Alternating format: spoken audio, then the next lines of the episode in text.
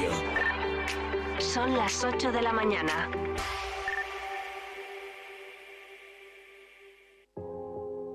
Gullón nos ofrece la actualidad informativa. Disfruta de las nuevas galletas Gullón cero finas sin azúcares añadidos. Finas y crujientes bañadas con una deliciosa capa de chocolate con leche. Gullón cero finas, todo el sabor sin azúcares añadidos.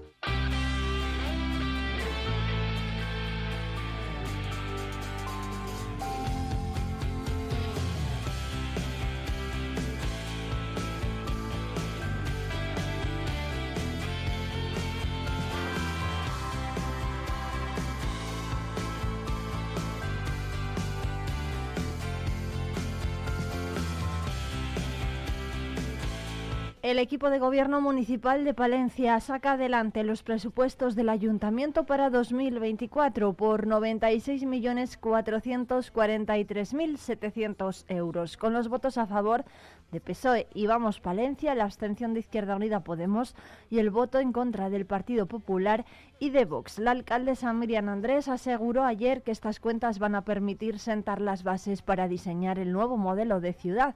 Quieren, dice, hacerla más limpia, más digna y arreglar la imagen que presentaba en, los últimos años. Miriam Andrés destacó ayer en el Pleno la inversión de un millón de euros para realizar proyectos de mejora en los barrios de la capital. Dice que es momento de pisar la calle y que serán las asociaciones de vecinos los que nos marquen el camino al equipo de gobierno porque ellos saben mejor que nadie lo que es urgente y prioritario. Hoy además en Vive Palencia vamos a hablar con el presidente de la nueva Asociación de Vecinos del Carmen que esta tarde se presenta en el Centro Cultural Lecrac. Miriam Andrés agradeció ayer las aportaciones de los grupos de la oposición al documento definitivo y puso en valor el apoyo de Vamos Palencia para poder sacar adelante las cuentas municipales. Esto demuestra cómo dos partidos distintos pueden trabajar juntos y mantener una confluencia en aras del interés de la ciudad. En la misma línea se pronunció el concejal de Hacienda, Carlos Hernández, que insistió en el gran trabajo que hay detrás del presupuesto y culpó a las anteriores corporaciones municipales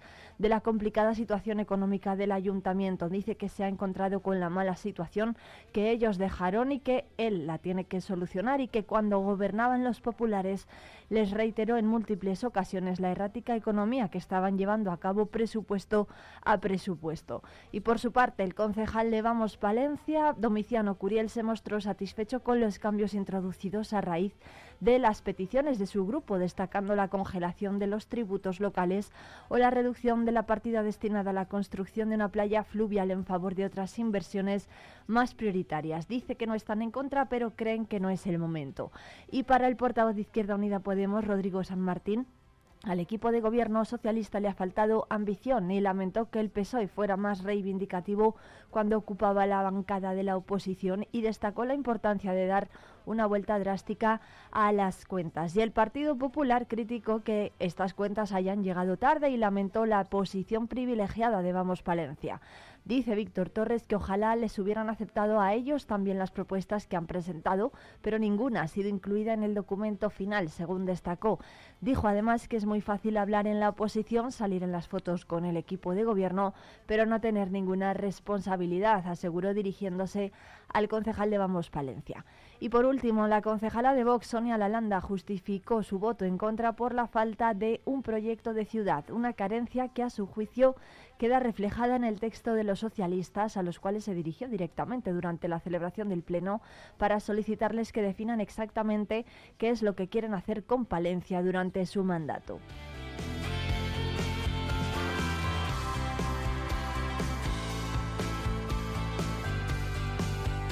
y la desaparición de las niñas de Aguilar va a llegar a Estrasburgo. El despacho criminológico jurídico de Balfagón y Chipirras ha presentado ante el Tribunal Europeo de Derechos Humanos de Estrasburgo la demanda por la desaparición de Virginia Guerrero Espejo y Manuela Torres, ocurrida el 24 de abril de 1992 en Reynosa, en Cantabria, cuando tenían 13 y 14 años. Cabe recordar que las menores salieron desde Aguilar de Campo para dirigirse a Reynosa, donde fueron turistas en una discoteca, en un parque y a la altura de una fábrica de galletas donde hicieron autostop. Y en ese momento se perdió su pista. La demanda presentada se produce ante la negativa del Tribunal Constitucional de España a admitir a trámite el recurso de amparo presentado por las familias en octubre de 2022 y que fue resuelto casi un año después mediante providencia de no admisión de fecha 18 de septiembre de 2023. Con la presentación de esta, demandante, de esta demanda ante el Tribunal Europeo sigue abierta la esperanza de que se continúe investigando qué ocurrió con estas niñas, según han asegurado desde el despacho de abogados a través de un comunicado. Y cabe señalar que las investigaciones se reabrieron en mayo de 2021 después de que una mujer asegurara que un año antes del crimen ella y una amiga vivieron una situación similar. El juzgado de Cervera de Pisuerga dictó un auto con fecha 21 de junio para reabrir las acciones judiciales que durante años habían estado paralizadas.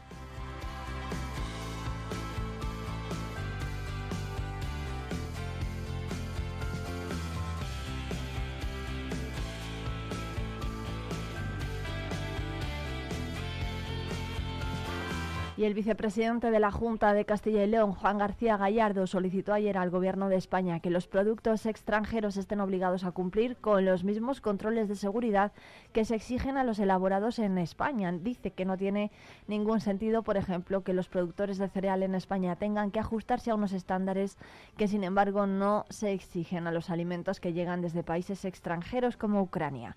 Ellos dicen que van a defender a la industria agroalimentaria que tanta riqueza y tanto empleo da a a, nuestra tierra y así lo aseguró durante su visita ayer a la harinera La Palentina de Villalobón, que genera 51 empleos directos, factura 60 millones de euros y produce más de 115.000 toneladas de harina. Allí insistió también en la urgencia de reformar el plan estratégico de la PAC al considerar que no se puede hacer economía verde con números rojos. Incidió en la prioridad de apostar por la sostenibilidad social y económica, además de cuidar la sostenibilidad medioambiental. Y trasladó que Castilla y León, junto al resto de España, tiene el reto de avanzar en la capacidad productiva, en la independencia estratégica y en la soberanía alimentaria. Al respecto, puso como ejemplo a la harinera Terracampina, que, que se abastece en un 75% de materias primas de proximidad.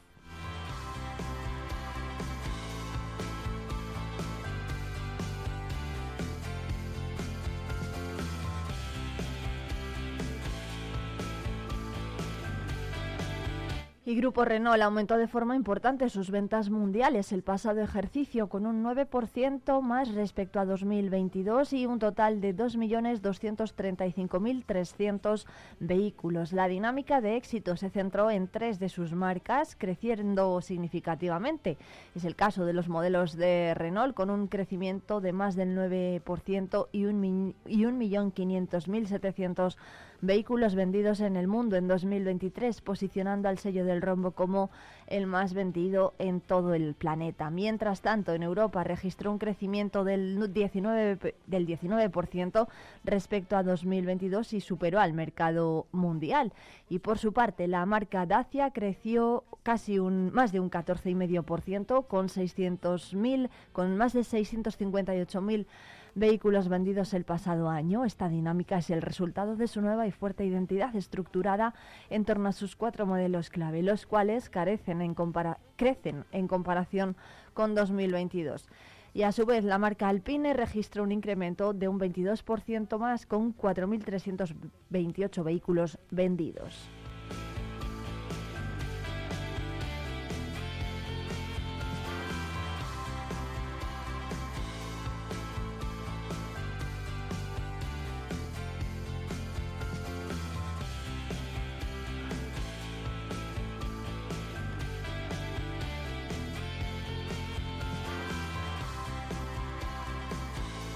Ya se ha adjudicado en más de 2 millones de euros la mejora energética de la Escuela de Agrarias. El proyecto está encaminado a la reducción en un 80% de las emisiones de dióxido de carbono, con actuaciones como la renovación de la envolvente exterior del edificio. El rectorado de la Universidad de Valladolid ha adjudicado a Cebiam EPCSL, que presentó la oferta económicamente más ventajosa, el proyecto básico y de ejecución de la rehabilitación energética de la Escuela de Agrarias de Palencia en más de 2.270.000 euros y un plazo de ejecución de 10 meses. El edificio, con acabado de ladrillo de color verde, un color que por el que es popularmente conocido el edificio, se estructura en dos bloques independientes que se unen por un patio exterior con dos zonas de paso cubiertas entre ambos. Está compuesto por tres plantas en su bloque principal, lineal al que acometen varios pabellones de dos plantas en forma de peine, lo que genera un juego de terrazas y cubiertas en el mismo y presenta unas fachadas de dos hojas sin aislamiento entre ellas y con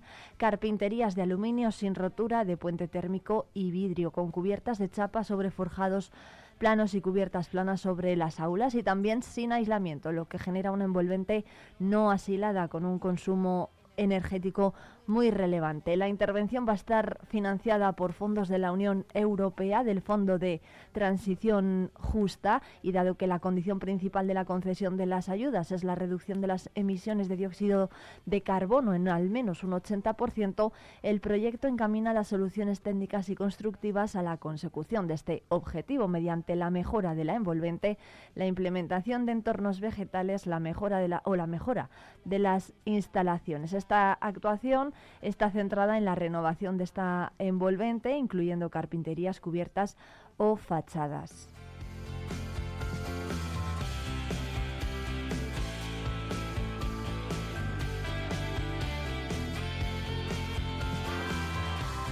Y precisamente Luis Miguel Cárcel es el único candidato a la dirección de la ETSIA. El próximo 25 de enero va a defender su programa ante la Junta del Centro, cuyos 47 miembros, de los que 26 son profesores con vinculación permanente y 14 estudiantes, están llamados a depositar su voto. Concluido el plazo, el plazo de presentación de candidaturas en el proceso electoral para la dirección de la Escuela Técnica de Superior de Ingenierías Agrarias del campus de Palencia, se ha presentado una única candidatura, la de Luis Miguel Cárcel, doctor ingeniero agrónomo en la especialidad de industrias agrarias. El calendario del proceso contempla la celebración de las elecciones a directora de agrarias el 25 de enero y tras la exposición del programa se va a proceder a la votación presencial en urna de los 47 miembros de la Junta del Centro. De ellos, 26 son profesores con vinculación permanente, titulares y catedráticos, tres son personal de investigación y profesores sin vinculación permanente, cuatro son personal técnico de gestión y de administración y 14 estudiantes. La Junta del Centro va a proponer al rector de la Universidad de Valladolid candidato a dirigir la escuela y este y será este quien eh, se encargue del de nombrarlo antes de un mes. Luis Miguel Cárcel, que fue secretario de la escuela ya de 1994 al año 2000, desempeña su actividad docente en el centro dentro del Departamento de Ingeniería Agrícola y Forestal. Forma parte del grupo de investigación de UMAMOX y entre 2006 y 2010 fue vicerrector del campus de Palencia. También desempeñó el cargo de subdelegado del Gobierno entre febrero de 2012 y junio de 2018 y fue concejal de Hacienda en el Ayuntamiento de Palencia.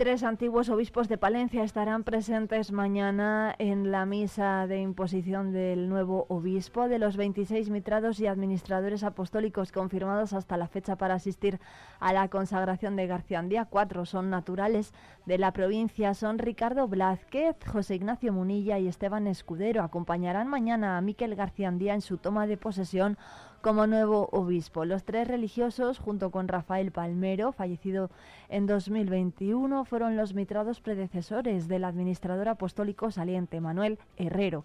Forman parte de los 26 obispos, arzobispos y administradores diocesanos que han confirmado hasta la fecha su asistencia a la consagración, que tendrá lugar en la Catedral de San Antolín. Entre ellos se encuentran cuatro naturales de la provincia, Luis eh, Javier Argüello, arzobispo de Valladolid, Gerardo Melgar, obispo de Ciudad Real, Manuel Sánchez, obispo emérito de Santander y Javier del Río, obispo emérito de Tarija, en Bolivia.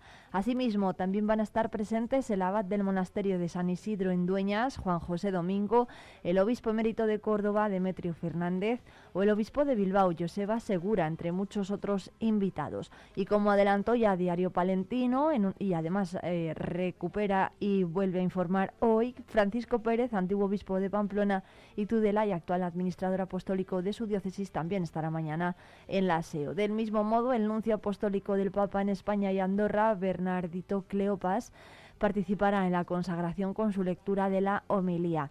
Y respecto a los mitrados de la región, hasta hoy han confirmado su presencia todos, a excepción del de Salamanca y del de León. Acompañarán a Garciandi a los arzobispos de Valladolid y Burgos y los prelados de Ávila, Osma, Soria, Segovia y Zamora, así como el administrador apostólico saliente de Palencia, Manuel Herrero.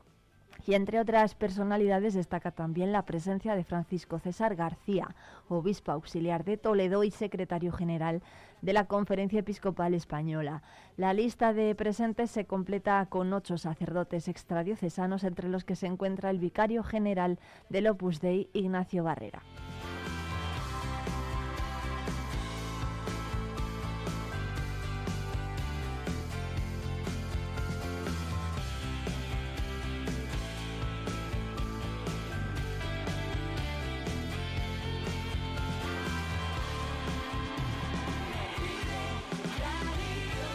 Y más asuntos. Dani Pérez, uno de los héroes de la temporada 2015-2016, va a volver a Palencia. El base del Baxi Manresa, campeón del LEV Oro y de la Copa Princesa con el Quesos Cerrato Palencia, va a regresar mañana sábado al pabellón municipal de deportes, esta vez defendiendo la camiseta del conjunto manresano que se mide al Zander Palencia a las 9 menos cuarto de la noche. Es uno de los jugadores que se han quedado grabados en la memoria de los aficionados. Este exjugador de la plantilla del Quesos Cerrato Palencia en la pasada temporada que consiguió el ascenso a la ACB, además del título de la Copa Princesa. El Quesos Cerrato Palencia de la campaña 2015-2016 alcanzó este mismo hito que han vuelto a repetir eh, los actuales jugadores del club, aunque el ascenso no pudo consumarse por los motivos extradeportivos de sobra conocidos. Dani Pérez eh, Otero era jugador de aquel Quesos Cerrato Palencia, uno de los héroes del doble título que regresa mañana a las 9 menos cuarto de la noche al pabellón municipal de deportes. Pérez defiende ahora, es su quinta campaña consecutiva, los colores del Baxi Manresa que el sábado visita al Zander Palencia mañana en la decimonovena jornada de la Liga Endesa.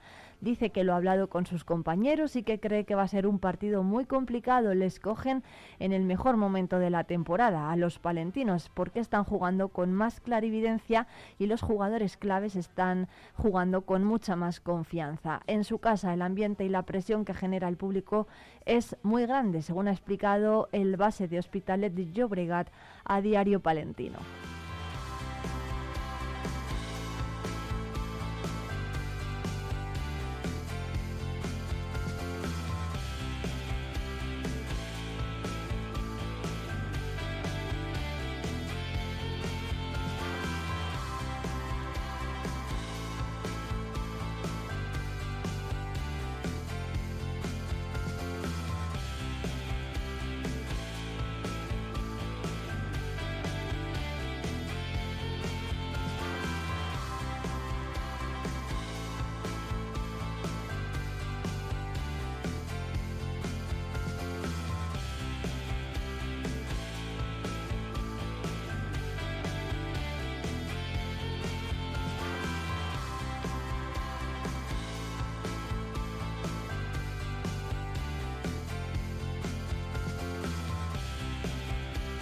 Son las 8 y 18 minutos. Saludos, saludos, de quien les habla, Irene Rodríguez, que les va a acompañar en directo hasta las 12 del mediodía en la 90.1 de la FM Palentina y en la 107.2 de Radio Guardo. En un día en el que en Palencia Capital bajarán las temperaturas, vamos a tener valores de entre 4 bajo 0 y 5 de máxima y lluvias por la mañana. Y más al norte, en puntos cercanos a Guardo, tendrán 6 bajo 0 de mínima y 4 grados de máxima. Además, allí están en riesgo amarillo por baja temperaturas que podrían ser de hasta 6 bajo cero en la cordillera cantábrica.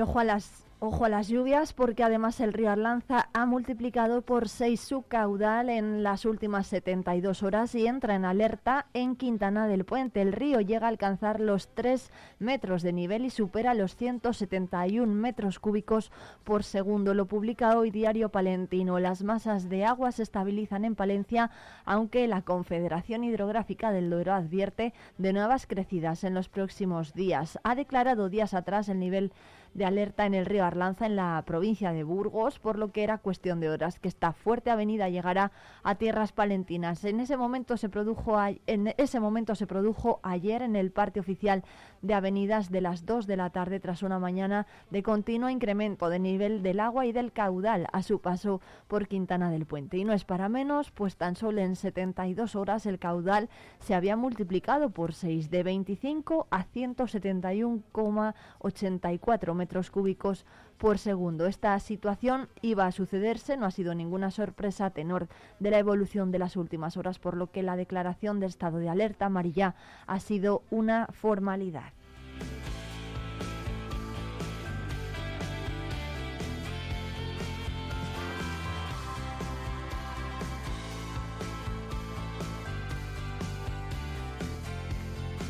Estaremos muy pendientes en Vive Radio Palencia en esta mañana de viernes del estado de los ríos en la provincia. De momento tiene tendencia ascendente el río Carrión a su paso por Guardo, por Celadilla, por Villoldo, por Palencia o por Villa Escusa.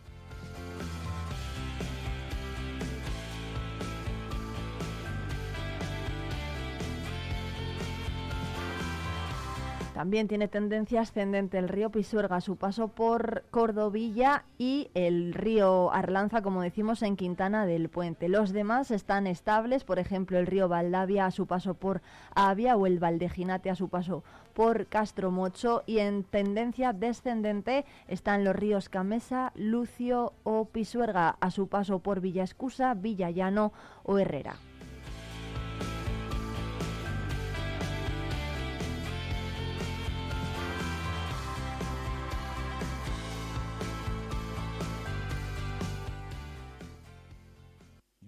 Nos ofrece la actualidad informativa.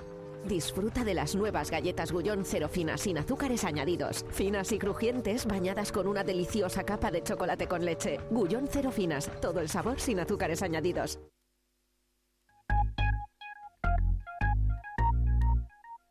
Rebajas especiales en Peletería Prieto. Disfruta de descuentos y precios únicos en nuestras prendas de piel. Consigue ese abrigo que tanto te gusta, ahora un precio a tu medida. Recuerda que somos especialistas en transformación de prendas de piel. Trae ahora tu abrigo y estrena un nuevo modelo la próxima temporada. Pieles Prieto, la caricia de una prenda única y exclusiva a tu alcance. Riesgo Metal, tu taller de carpintería metálica, aluminio y hierro. También automatismos de puertas. Riesgo Metal, en calle de los Bordadores 20, Valencia. Cerrato por vacaciones. Descubre los 40 pueblos de esta comarca palentina. Déjate sorprender por lugares singulares y únicos. Viaja en el tiempo a través de sus barrios de bodegas, algunos con más de 500 excavadas, o visita el mejor centro de enoturismo de España. Conoce sus secretos en el Museo del Cerrato Castellano. Y todo ello aderezado por una oferta enogastronómica de calidad. cerratopalentino.es. Saborear lo auténtico. Talleres Multimarca Iván te ofrece la tranquilidad de dejar tu vehículo en manos de profesionales. Si buscas un vehículo de ocasión revisado y certificado, visita nuestra exposición. Talleres multimarca Iván, en calle Alfareros 8. Pensando en una nueva escapada, tenemos un plan perfecto para ti. Ven a Ampudia, descubre la magia de su castillo, la belleza de su colegiata, el encanto de sus calles porticadas o los tesoros que esconden sus museos. Descansa en sus preciosos alojamientos y deleita tu paladar con la rica gastronomía de sus restaurantes. Escápate, ven a Ampudia, te sorprenderá. Vive la información con Vive Radio Palencia, con Irene Rodríguez.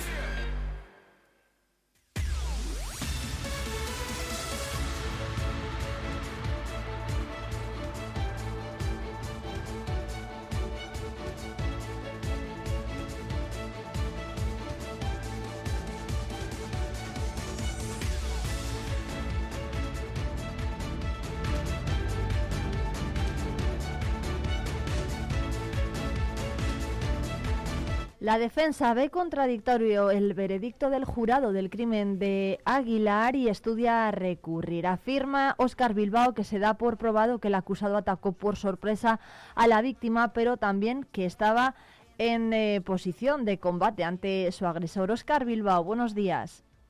Buenos días, Irene. Muchas gracias por atendernos. Bueno, ¿qué, cómo, ¿qué valoración hace del juicio que acaba de terminar el pasado miércoles? Eh, eh, para juzgar la actuación de, Iván ante el asesinato ¿no? de Oliver. ¿Por qué, mm, por qué, se, por qué mm, dicen desde la defensa que ven contradictorio el veredicto del jurado? Bueno, primeramente decir que nosotros estamos eh, razonablemente satisfechos con cómo ha ido el juicio. Ahora mismo ya no nos exponemos a las penas de hasta 25 años que inicialmente teníamos que hacer frente. Ya la pena máxima que se ha solicitado al final ha sido de 18. Hemos ya rebajado la posibilidad de una condena en siete años, pero es que confiamos en que deba ser bastante menor todavía. El, sentido del fallo, bueno, el veredicto nosotros entendemos que tiene pronunciamientos que son contradictorios. A fin de cuentas, lo que es la acción del jurado popular es valorar y dar por probados hechos, hechos que se presentan de manera individualizada. Y eh, en la última de las eh, del, último veredicto entregado, el, último de ellos ya no se puede devolver más veces, porque la ley solo permite devolverlo en tres ocasiones, que son las tres ocasiones que se les ha devuelto. Este último había ya que aceptarlo y al leerlo detalladamente, nosotros seguimos entendiendo que es incompatible decir que hay un ataque absolutamente sorpresivo que impide toda defensa con señalar que la víctima estaba frente al agresor en una posición de defensa. Habrá que ver esto cómo queda redactado en la sentencia definitiva que redacte el magistrado, que es la labor que tiene ahora, y según cómo quede redactado, que se dé por probado que no en esa sentencia, pues sí creemos que tenemos todavía campo para una posible apelación. Mm. ¿Qué plazos maneja ahora, eh, se manejan ahora en cuanto a la redacción de la sentencia? El magistrado, eh, de manera informal, manifestó que, sería, sería rápido, pero bueno, los tiempos judiciales rápido muchas veces no es lo que cualquier persona puede pensar por rápido. Entendemos que no va a tardar mucho, no, creemos que llegue a dos semanas de ninguna manera y, bueno, dependiendo del contenido, pues podremos hacer una valoración posterior sobre ese posible recurso. Se nos ha planteado por diversos medios ese, ese recurso como algo eh, seguro, pero yo me debo primero al resultado que se obtenga y seguido a la voluntad del cliente. ¿Van a entonces presentar recurso de apelación? Es algo que yo entiendo que con el contenido del veredicto es muy probable, pero se me claro, no es una decisión única y exclusiva mía. Yo soy la dirección técnica de este asunto, pero a fin de cuentas la persona implicada es el cliente, es el, el señor Iván, y es él quien me tendrá que decir si está satisfecho o no, si quiere recurrir o no, y yo lo que tendré que exponerle son las posibilidades de ese recurso. ¿Por qué dicen que hay contradicciones? Las ha explicado un poquito antes, hace un momento, pero bueno, ¿a qué se deben esas contradicciones? La, contradicción, la principal de ellas es, esa, un ataque sorpresivo sin posibilidad ninguna de defensa, se nos torna una interpretación bastante complicada con dar por probado seguidamente en uno de los siguientes hechos que la víctima está frente a su agresor en una posición de defensa que además de hechos anteriores que también se dan por probados, ha devenido de una agresión previa efectuada por él. Nos es difícil pensar que alguien recibe un golpe sorpresivo cuando ya se ha iniciado un combate, tiene una actitud de, espera, está eh, pues, pues eso, en uno de los momentos tensos de una situación ya iniciada y provocada. Es difícilmente entendible que ese ataque pueda considerarse a todas luces sorpresivo. Entonces, ¿qué fue lo que, qué fue lo que ocurrió?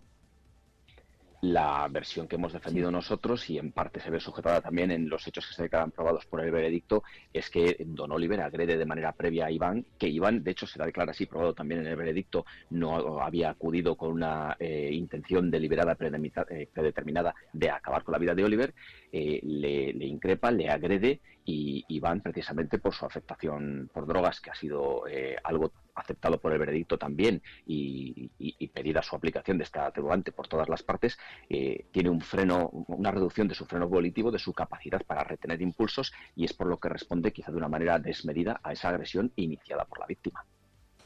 Bueno, que mm, todo esto viene porque quizá ha salido de, bueno, ha participado un jurado popular o a qué bueno, el jurado popular, obviamente, eh, para mi opinión, en un asunto como esto, sí que es cierto que tiene un efecto importante en estas posibles discordancias en el veredicto.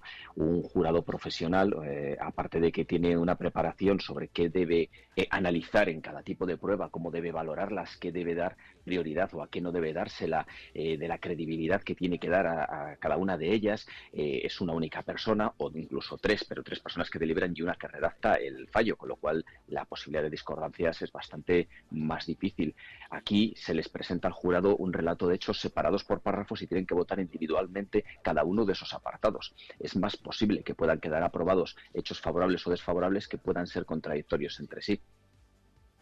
Oscar, ¿cuándo presentarían entonces el recurso de apelación ante el Tribunal Superior de Justicia de Castilla y León? O bueno, ¿cuál sería la, Sí, el, competente final Tribunal Superior de Justicia eh, tendrían que notificarnos y a partir de ahí tendríamos el plazo de 10 días hábiles para plantear este recurso. Pero lo primero que yo haré será trasladar el resultado, aunque también se hará personalmente por el propio juzgado a, mi cliente, a mi representado. Yo me reuniré con él de nuevo en el centro penitenciario y marcará eh, la actuación nuestra, la voluntad de él. A fin de cuentas, yo en este procedimiento soy un abogado de, de turno de oficio y, pues como suele ocurrir en los profesionales, es mucho más difícil hacer mm, valer tu criterio profesional a un cliente que ha acudido a ti por una situación de absoluta confianza, que por eso te contrata, que alguien que a fin de cuentas representas porque es el que te ha tocado. En este caso, yo me debo a, principalmente al deseo que tenga Iván sobre recurrir o no.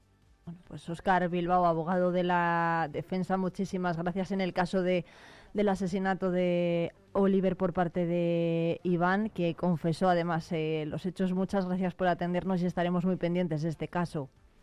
Muchas gracias, Irene. Buenos días. Abrazo.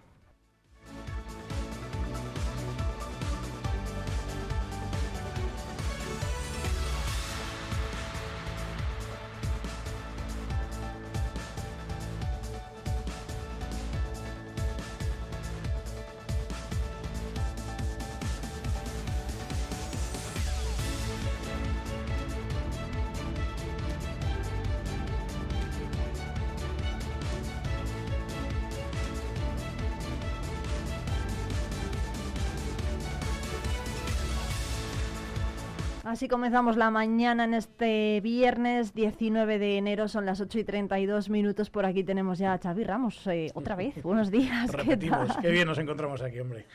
Sí, hemos hecho madrugar dos veces esta semana, Xavi. Bueno, aquí se está muy bien. bueno, Xavi va a estar hoy con Luisa Logato. ¿Qué tal? Buenos días. Bueno, pues yo encantada de estar aquí, pero ya me ves con esta voz que tengo cinco tonos para abajo. Bueno, la... ¿cómo se nota que viene Luisa del conservatorio, no? Bueno, no la, no la vamos a hacer entonces hablar mucho. No, no, sí, sí que puedo hablar. En tono de barítono, pero yo puedo hablar. Ah, bueno, pues ya está. Así pues que haré, lo que pueda. Pues bueno, hay dos asuntos judiciales, ¿no? Hoy que están marcando un poco la actualidad. Uno es este, el del desacuerdo de la parte de la defensa en el caso del asesinato en Aguilar de Campo y también la, mm, eh, el traslado al Tribunal de Estrasburgo del caso de las niñas de Aguilar de Campo. No sé cómo recuerdan este caso, sí. Y también se supo ayer eh, la sentencia de dos años por bastonazos, por por una mascarilla durante los primeros eh, durante los primeros meses de, la pandemia durante el confinamiento. Bueno, bien, sí, fue un día con, con crónica judicial intensa. Interesante. bueno, que por empezar por alguno de estos casos, ¿Qué, opinan los tertulianos de esta mañana de, este último caso, del de Aguilar de Campo, del, del caso del machete? Mm, bueno, yo en cuanto al jurado popular, por ejemplo, yo eh, alguna vez, o sea, yo, a mí me han convocado alguna vez, o por lo menos te eligen para, formar parte de un jurado. Dice, usted está ya en la lista para formar parte de un jurado cuando se le avise. A mí, vamos, me eché a temblar cuando lo, lo leí, porque yo no me encuentro ni con la preparación suficiente, no sé, o sea, esto, pues los, los, los especialistas son los que tienen un jurado popular. Yo, yo no estoy muy a favor, pero bueno, tampoco soy entendida la materia, yo creo que tienes que tener una preparación, además, a mí me parece que el jurado popular estamos muy mediatizados, muy influidos por muchas cosas y yo, yo, no sabría hacerlo, desde luego. Sí, quizás ese es un poquito el problema, que mm, no somos capaces de ser objetivos, ¿no? Como lo puede intentar ser un, un juez.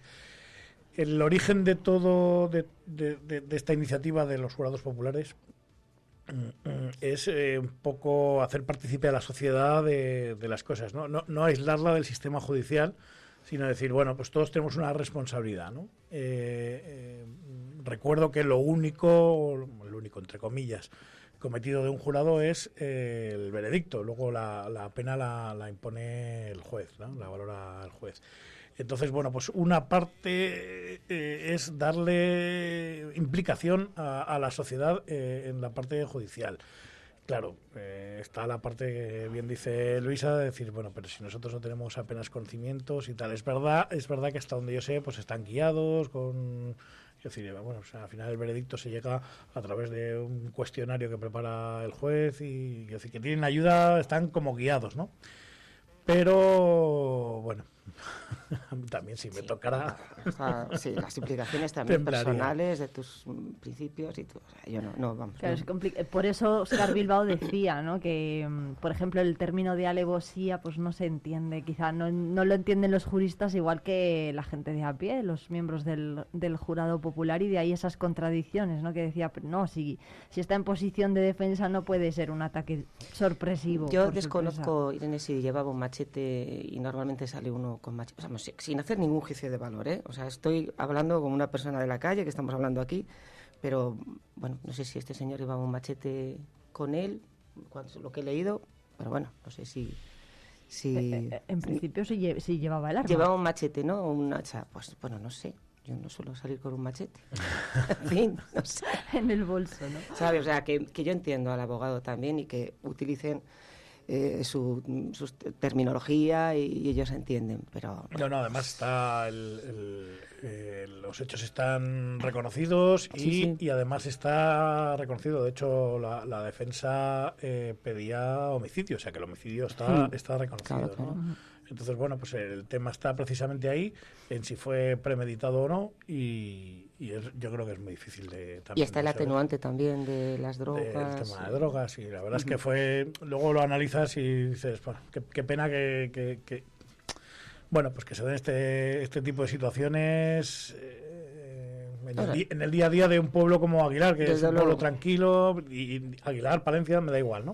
Uh -huh. Bueno, una, pena llegar a estos extremos. Bueno, en Aguilar también tuvo lugar este crimen de las niñas de en 1992, dos, Manuela y Manuela y Virginia, de las que desde entonces no se sabe nada, ¿no? Y por eso la familia va a llevar el, el eh, caso al Tribunal de Estrasburgo, porque aquí se, llegó un momento en el que se dejó de de investigar y, de, y se dejó de buscarlas. No sé cómo recuerdan Xavi y Luisa eh, este caso hace ya hace ya años que se que se yo no lo recuerdo la, es que tenía un añito yo, yo no, lo no, yo no lo recuerdo porque no estaba no estaba sí. en ese momento aquí en Palencia llegué unos años más tarde y no lo recuerdo pero sí me puedo hacer una idea de un poco de, de hasta dónde llega la desesperación de las familias ¿no? sí bueno yo es que yo recuerdo también no sé si fue a la par o cerca de lo de las niñas de Alcácer sí, entonces era sí, como pff, estábamos todos porque aquello también el, el tema de lo de las niñas de Alcácer tampoco está muy claro. Mm, aquí el problema es que yo no sé, desconozco si, si se hallaron los cadáveres o... No, no, ese, no, no. Ese, ese, es el tema. Por, claro, eso, por eso va claro. a Estrasburgo,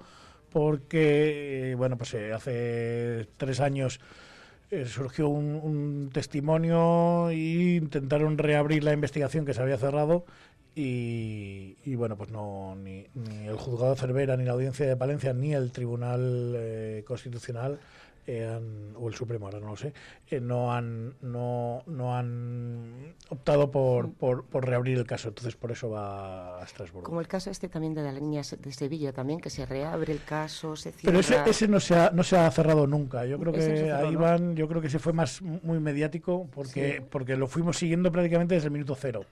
Y, y, mm, el tema de Marta del Castillo. Sí, Marta del Castillo. Y yo creo que ahí están permanentemente buscando, ¿no? Y, yo creo que es lo que reclama un poco la familia, ¿no? Es decir, ¿por qué este tema se cerró? Es verdad que no había los medios que pueda haber ahora, que es lo que ahora eh, alegan, ¿no? Usar los medios que hay ahora de investigación para, para intentar eh, recabar información y conocer el paradero bueno, pues En cualquier caso, lo dramático es eso, es un hijo que, que has perdido y que no y que no aparece el cuerpo, es, eso es lo dramático mm. también. La demanda la hacen porque lo presentaron, eh, bueno, presentaron un recurso ante el Tribunal Constitucional, y no lo, no lo admitieron. Entonces, bueno, van a dar otro paso a ver si a través del Tribunal de Estrasburgo... tardó 11 meses el Constitucional en contestar. Si vas a denegar un recurso, me, me parece inhumano estas cosas. yo, yo, lo entiendo, ¿eh? y probablemente sea complejo y haya que estudiar pero bueno, eh, según va pasando el tiempo, lo que haces es alimentar, uy, qué bien que lo están mirando, eso quiere decir que lo van a estudiar. Y de repente, 11 meses después, te dicen que no, ojo. Uf. Y, mientras tanto, los responsables de la desaparición de las niñas, pues claro, no se sabe ni dónde están, ni quiénes han sido, ni qué están haciendo, ni, lo que han hecho durante todos estos eh, años. Esa es la historia, que han podido bueno, pues, participar en, en, hechos parecidos o... Estas son las, las cuestiones que tenemos todos como, como responsabilidad. Primero denunciar todo tipo de, situaciones, eh, pero luego intentar llegar al fondo de la cuestión para, para, para evitar que haya más víctimas. ¿no? Bueno, pues hoy además en Vive Radio Palencia vamos a hablar con Carmen Balfagón, que es la, la abogada de la familia de las niñas, que nos va a contar por qué han decidido presentar este este recurso y al parecer ayer también lo avanzó la 8 Palencia hay inmediaciones cerca de Reynosa que no se, donde no se llegó a investigar, ¿no? Entonces, bueno, creen los expertos y los más allegados a la familia que debería volverse a mirar, a volver a investigar con más medios, ¿no? Con, lo que lo que estaban diciendo antes eh, Luisa y Xavi, con los medios que hay ahora, ¿no? Pues quizá se pueda recuperar un poco más de, de información. Bueno, hay más cosas en esta mañana de, viernes. No sé si han visto, por ejemplo, que la mascarilla van a, va a dejar de ser obligatoria en los centros de salud y en los hospitales de Castilla y León porque llevamos dos semanas a la baja eh, con la incidencia de los virus respiratorios. No sé, Luisa y Xavi, si, prefieren ponérsela o, o Yo siempre apelo al buen sentido común y a la responsabilidad individual. Eh, hay veces que cuando te dicen, oiga, póngase usted la mascarilla, ya dices, pues ahora no me la pongo, hombre. Yo creo que es, tú tienes un catarro, ponte una mascarilla. O sea, es así. O sea, yo no sé, después del tiempo que hemos estado durante la pandemia, es como si no hubiéramos aprendido nada. Entonces, eh, pues no sé, por responsabilidad. Y, además, si tú marcas el ejemplo, a mí me pasa en clase, he estado, cuando he estado con esta historia, me pongo la mascarilla.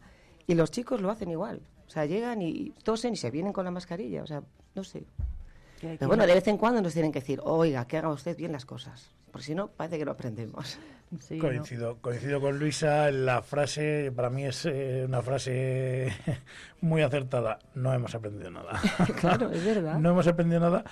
Eh, y lo único que estamos eh, pendientes es de quitarnos la mascarilla, ¿no? O sea, la mascarilla nos generó un efecto rechazo, ¿no? Un, eh, la asociamos a, además la asociamos a COVID y siempre que vemos a alguien con mascarilla pensamos que esa persona va a tener, no necesariamente, decir, yo creo que eh, podríamos haber sacado esa, ese aprendizaje de decir, bueno, la mascarilla es un instrumento general de protección y vamos a usarla siempre que sea necesario. Dicho esto, yo creo que, mm, bueno, pues también se está utilizando un poquito de forma política, en general. Y creo que, bueno, pues, la precaución siempre es buena y, eh, yo creo que a las primeras de cambio quitar la obligación de la mascarilla quizás eh, hubiese sido, bueno, pues bueno, mantener un poquito más. Entiendo eh, que los parámetros son los parámetros, los límites y las decisiones, pero la sensación que hemos dado es que estábamos con lupa mirando a ver cuándo bajábamos de tal para quitarla inmediatamente, ¿no? No, se debería de haber retirado de los hospitales. yo, yo creo que no está de más, que, decir, que viene otra ola de frío. decir, eh, en este momento yo, yo no soy no soy experto, pero entiendo que las olas van y vienen, y algunas más grandes, otras más pequeñas, de incidencia de gripe, de COVID y de todo. Entonces yo creo que, bueno, pues haber esperado una semana más, dos semanas más, que bueno, pues llega febrero y poco a poco pues va mejorando el tiempo eh, bueno, pues hubiese sido más adecuado. Pero no soy experto, ¿eh? Bueno, hay otro asunto que no hemos comentado, que es el del Pleno. Ah, ya tenemos presupuestos para 2024 en el Ayuntamiento de Palencia.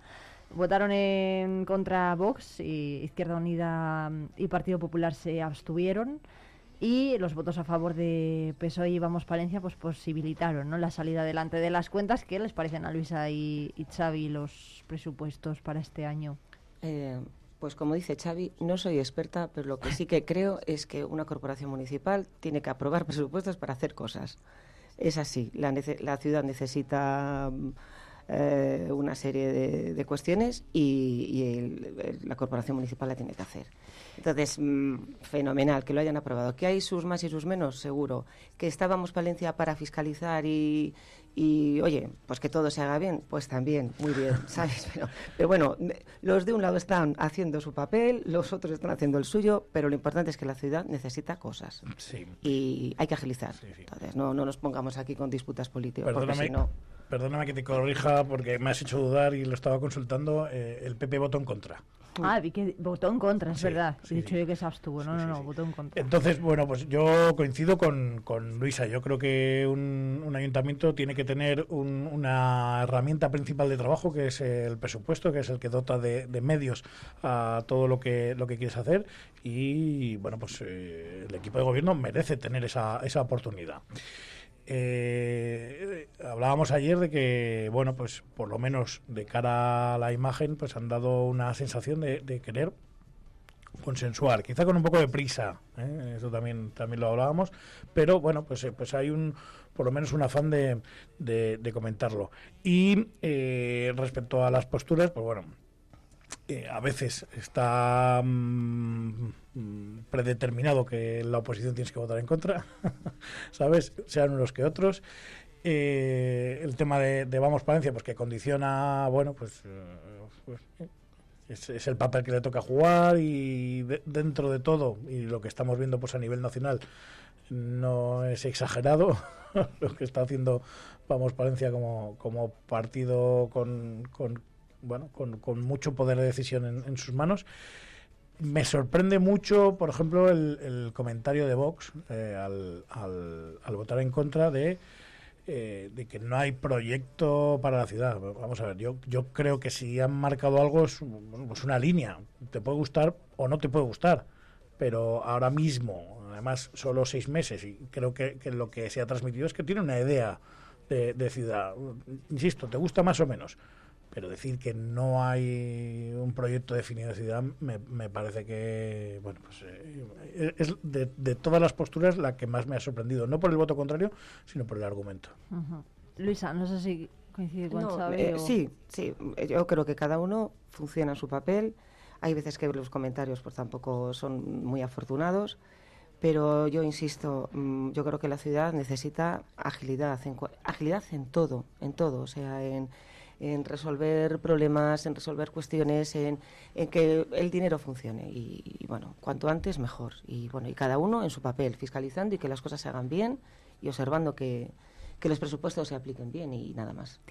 El portavoz de los populares también señalaba a mm, Domi Curiel, al portavoz de Vamos Palencia, porque decía que era muy fácil, mm, bueno, pues eh, estar ahí, pero no ser parte del equipo de, de, gobierno, ¿no? No sé qué os parece esa, qué les parece a Chavilla, Luisa, esa crítica porque es cierto que gracias a la intercesión ahí de Vamos Palencia, ¿no? Pues se ha quitado a lo mejor la playa, que no era un proyecto tan prioritario para dárselo a otras partidas. Es, cierto, ¿eh? Es cierto que eh, ahora mismo mm, el Partido Popular es el partido mayoritario de la oposición, pero el que más influye en el gobierno es Vamos Palencia, que es lo que hablamos de las minorías, ¿no? Bueno, ese es el sistema electoral que tenemos eh, en, este país que nadie quiere cambiar, yo creo que lo he dicho más veces, o sea que tampoco nadie se puede quejar del sistema porque nadie lo quiere cambiar, y, bueno, pues eh, a partir de ahí sí, hay que decir que, que, tienes razón. pero entiendo perfectamente que la vocación de Vamos Palencia no era gobernar, sino bueno, pues aportar ideas, que es lo que está haciendo, y también entiendo que eh, normalmente participar de un equipo de gobierno te diluye, quiero decir, eh, eh, Vamos Palencia no ha nacido para esta legislatura, sino con ánimo de quedarse, y participar de un equipo de gobierno hubiese podido significar pues diluirse en el gobierno y dentro de cuatro años no, no, no, estar. Sí, estoy también totalmente de acuerdo con Xavi. O sea, yo creo que Vamos Palencia surge como surge. creo que están haciendo un buen papel porque es lo que, le lo que les toca. Eh, han hecho bien en no, para mí, ¿eh? yo creo que mi opinión es que creo, han hecho bien en no gobernar, no, no tienen experiencia, es cierto, pero la tienen que ir adquiriendo. Y su papel me parece bueno, o sea, eh, creo que cuando llegaron a ese acuerdo hubo muchas conversaciones con todos los partidos, ¿eh? Y, creo que llegaron a un acuerdo en puntos en común que tenemos, porque no se nos tiene que olvidar, es que estamos en Palencia y yo creo que ahí tiene que haber unanimidad en buscar el bien por Palencia seguro que tienen todos los partidos políticos, seguro em, que tienen puntos en común. Yo recuerdo que el, único debate que se hizo con todas las fuerzas políticas fue en el Ateneo, en el Ateneo de Palencia. Y a mí me pareció curioso porque, digo, pues es que coinciden en muchos puntos, en muchos puntos. Entonces, bueno, ahora mismo vamos Palencia, su papel yo creo que lo está cumpliendo bien yo creo que se están haciendo muchas más cosas de las que a lo mejor la población piensa, porque no, no, no sale a lo mejor en, en, los periódicos, en las noticias, pero creo que están haciendo muy buen papel eh, a la hora de mm, mirar todo y, de que lo, lo, que ellos llevaban en su programa se vaya cumpliendo también. Yo creo que las cosas están bien en ese sentido. Otra cosa que se dijo ayer en el Pleno es que el Partido Socialista estaba olvidando sus reivindicaciones eh, como partido en la oposición, ¿no? De cuando estuvo en la oposición, no sé qué. También lo, decían desde la bancada popular. Lo, hablábamos un poquito antes. Eh, parece que los roles están muy establecidos cuando gobiernas y cuando eres oposición. Y cuando eres oposición tienes que estar en contra de muchas cosas porque también tienes que transmitir que estás haciendo algo, eh, que estás eh, trabajando eh, y, bueno, pues forma parte del juego político. Yo sí lo, lo comenté ayer y mm, sí creo que eh, bueno, pues eh, estamos hablando de un nivel aceptable de este bueno, enfrentamiento, visto lo visto en este país, y yo lo agradezco mucho. ¿eh? Yo que, aquí en Palencia, bueno, pues sean capaces de.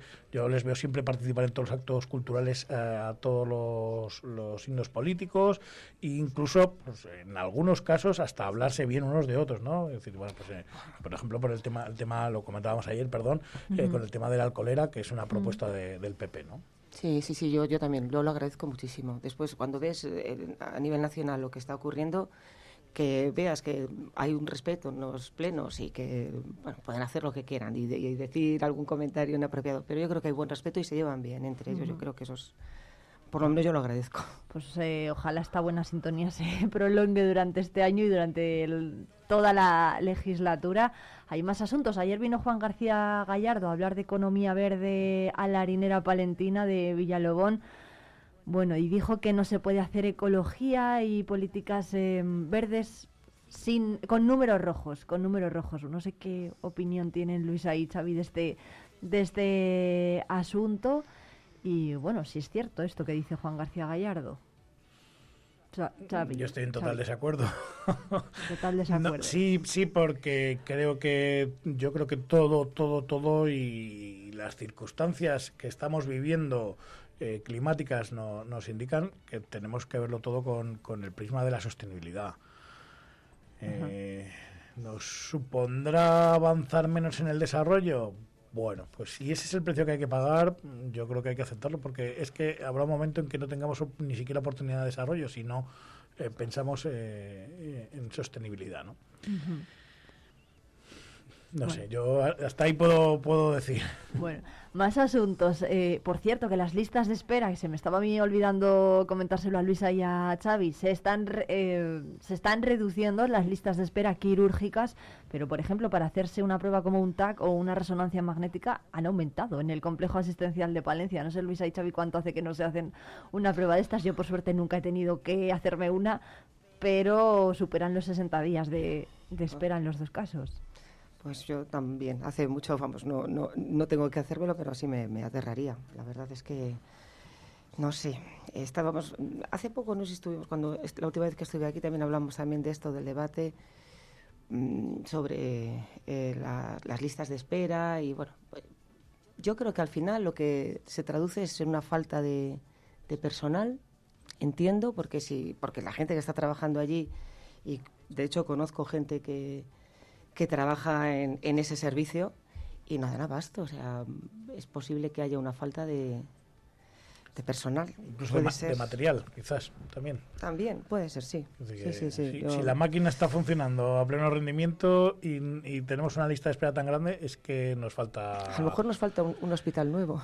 Eh, sí, sí, sí. No, pero a, mí me consta, por ejemplo, que temas de resonancia se están derivando a la privada. Quiero decir, eh, se está pagando servicios a la privada Mm, que yo creo que es pan para hoy, hambre para mañana. Quiero decir, eh, al final vamos a pagar más dinero por mm, pagar poco a poco los servicios de, de, la sanidad privada que comprar otra máquina para hacer una resonancia magnética, que a mí es lo que más me cuesta entender. Eh, pero es, es, yo creo que es completamente inaceptable. Eh, yo, yo no, he tenido la necesidad de, de, hacerme ningún tipo de estas pruebas, pero alguien que esté esperando una prueba, una resonancia de una rodilla, le estás impidiendo que tenga su vida eh, cotidiana eh, tranquila, ¿no? Claro, se lo estás impidiendo. Entonces, eh, bueno, pues yo creo que, eso hay que, hay que intentar buscar agilizar. Que, una persona pueda hacer cuanto antes su vida normal, que es que es bueno hasta para el sistema, cuanto antes se incorpore de nuevo a su puesto de trabajo, cuanto antes participe de, como digo, del sistema, va a ser mejor para todos. de hecho, la plataforma en defensa de la sanidad pública en Palencia ha criticado la llegada del hospital privado. Decía antes Luisa, igual necesitamos un hospital nuevo. Bueno, pues ya seguro que saben los oyentes que está previsto que se construya un hospital privado a orillas del río Carrión y dicen desde esta plataforma que si hay alguien que organice con sentido de la realidad la sanidad provincial y con criterios comunitarios. Puede ser, eh, bueno, la llegada de este hospital privado puede ser positivo o negativo para la provincia. A priori parece que es un proyecto positivo, ¿no? Xavi o, Luisa. tiene una doble vertiente siempre, tiene una doble vertiente. Sí, el habilitarse, yo a ver, eh, el, equilibrio entre servicios públicos y privados eh, siempre es lo que, lo que hay que tender a buscar, eh, porque no todo se puede sostener con, un sistema público, pero tampoco se puede privatizar. Y yo creo que si algo hemos alardeado siempre es de un sistema sanitario solidario. Es decir, hemos dicho que incluso los americanos a veces nos han venido a ver cómo lo hacíamos para, para tal. ¿no? Em, claro, está también el uso que se dé de ese sistema. Es decir, que hay veces que, eh, bueno, pues mm, personas que no lo necesitan, pero que para su tranquilidad necesitan un servicio sanitario, bueno, pues en esos casos sí que, eh, bueno, pues está tu, tu posibilidad de, de, un, de una sanidad privada, ¿no? Eh, a fondo el tema, los números en Palencia no los conozco, no los conozco. Lo que sí puedo decir es que si esta necesidad surge por el retraso que lleva el famoso nuevo hospital público, pues es, un, es lamentable, porque es que ahí sí que yo recuerdo llevar 20 años hablando de que Palencia necesita un hospital nuevo, unas instalaciones nuevas. Y bueno, pues por unas cosas, planteos y tal. Yo, eh, cuando hablas del uso responsable de la sanidad pública, yo también estoy de acuerdo contigo. Fíjate, cuando alguna vez algún partido político, algún, alguna vez se ha hablado del tema del copago, eh, aunque sea simbólico, ¿sabes? Porque yo creo que se haría un uso más razonable de la sanidad pública. Mm, a mí me parece que sí, porque el hecho de que se vaya a hacer un hospital eh, privado es que la, sanidad privada también está colapsada muchas veces, ¿eh? O sea, que no, no creáis que solamente la sanidad pública. Pero, no sé, yo sí que lo pensaría. Lo que ha comentado Xavi, estoy totalmente de acuerdo, ¿eh? Bueno, voy a hacer una pausa, voy a poner unos anuncios y, volvemos y les preguntamos por otro par de cosas a los tertulianos de este viernes.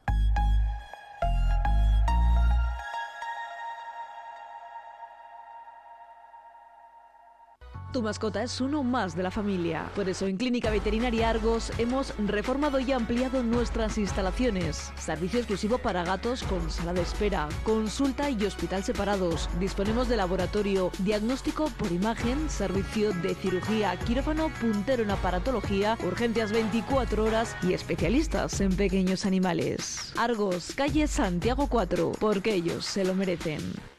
Asaja es la organización profesional líder del sector agrícola y ganadero en Palencia. Te esperamos en nuestras oficinas y en la página web asajapalencia.com. El próximo sábado 20 de enero desde la Catedral de Palencia y en riguroso directo, la 8 Palencia les ofrece la retransmisión de la Santa Misa de Ordenación Episcopal e inicio del ministerio como obispo de Palencia de Monseñor Miquel Garciandía. Una Eucaristía muy especial que podrán seguir en la 8 Palencia desde las 11 de la mañana. Espacio ofrecido por Diócesis de Palencia, Residencia Clece Vitán San Francisco y Ortopedia Calle Mayor. Vive la información con Vive Radio Palencia, con Irene Rodríguez.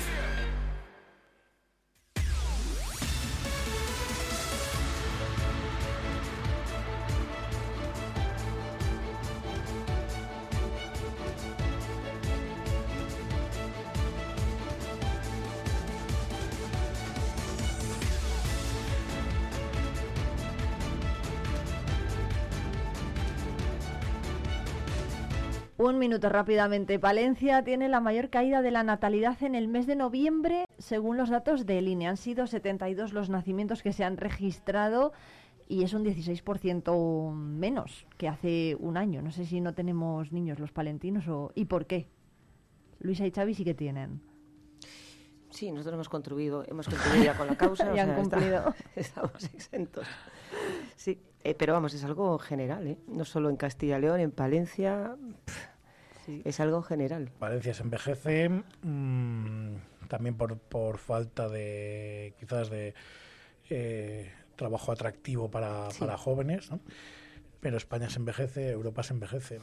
Y mientras pasa todo esto, se incrementa la población mundial y, bueno, pues los cálculos dicen que, que somos demasiados para los recursos del planeta.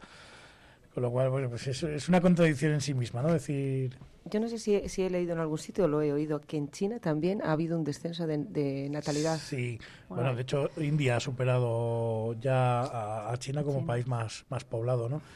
Eh, sí, pero ahí también hubo políticas de, de contención, de, de- se, pro- se prohibía a las familias tener más de un hijo en China. Y ahora están preocupados. Entonces, eh, claro, porque la población envejece y al final el sostenimiento de, bueno, pues un sistema de pensiones de todo es complicado. Quiero decir, insisto, yo no soy experto en nada de esto, pero sí ves que mm, somos en general muy cortoplacistas y no miramos a largo plazo para encontrar soluciones a, bueno, pues a 15, no, a 20, 30, 40 años eh, vista en, en general las cosas. Luego hay otro dato que publica además hoy Diario Palentino, que es que Palencia lidera el crecimiento de afiliados extranjeros a la seguridad social, con un 21% más, más de 4.600. Entonces, bueno, es la otra cara de la moneda, ¿no? Subimos en población y en, y en nivel económico, pero descendemos en, en habitantes. Sí, ahí eh, Pa- Palencia siempre ha ido un poco a la cola de, yo creo, eh, de- del tema de inmigración, o a la cola en general, quizás Castilla y León, pero bueno, Pa- Palencia no, no, no es un lugar eh, que haya sido de referencia para, para la inmigración, como pueden ser otras partes de- de España, pero todo va llegando un poco, ¿no? Entonces, bueno, pues cuando ya otros sitios eh, tienen menos capacidad de...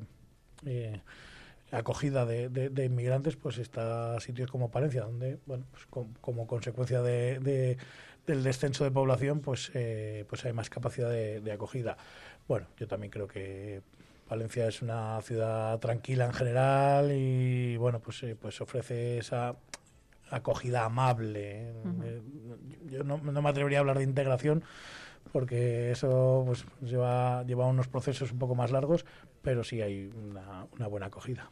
pues sí, totalmente, lo hemos hablado alguna vez. Yo lo noto mucho en el aula también, cada vez hay más población y, y bueno, sí, es bien, o sea, el resultado y, y la sensación es que todo el mundo convive bien, o sea que de Bueno. momento... Bueno, pues buena sintonía también en el ayuntamiento que decíamos antes y también en las calles de Palencia. Luisa Lobato y Xavi Ramos, muchas gracias. Se van al conservatorio los dos ahora, ¿no? Eh, yo eh, trabajo por la tarde, yo no me voy al gimnasio. Muy bien. Yo voy al pabellón, que tenemos rueda de prensa de baloncesto. Es verdad. bueno, mañana de previa, es verdad. Mañana partido importante. Mañana partido ganará el Thunder, ¿no? ¿Qué crees bueno, estamos en, en, en, esa racha que nos puede permitir ahí agarrarnos con uñas y dientes a, a, la parte final de la temporada, hombre. Sí, sí, hay que, hay que luchar hasta el final. Efectivamente, a las diez y media rueda de prensa de Luis Gil en el pabellón, así que estaremos también muy pendientes. Muchas gracias. Gracias a, ti. Adiós, son las nueve.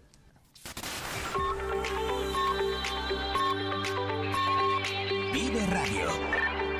Son las nueve de la mañana. Palencia, 90.1.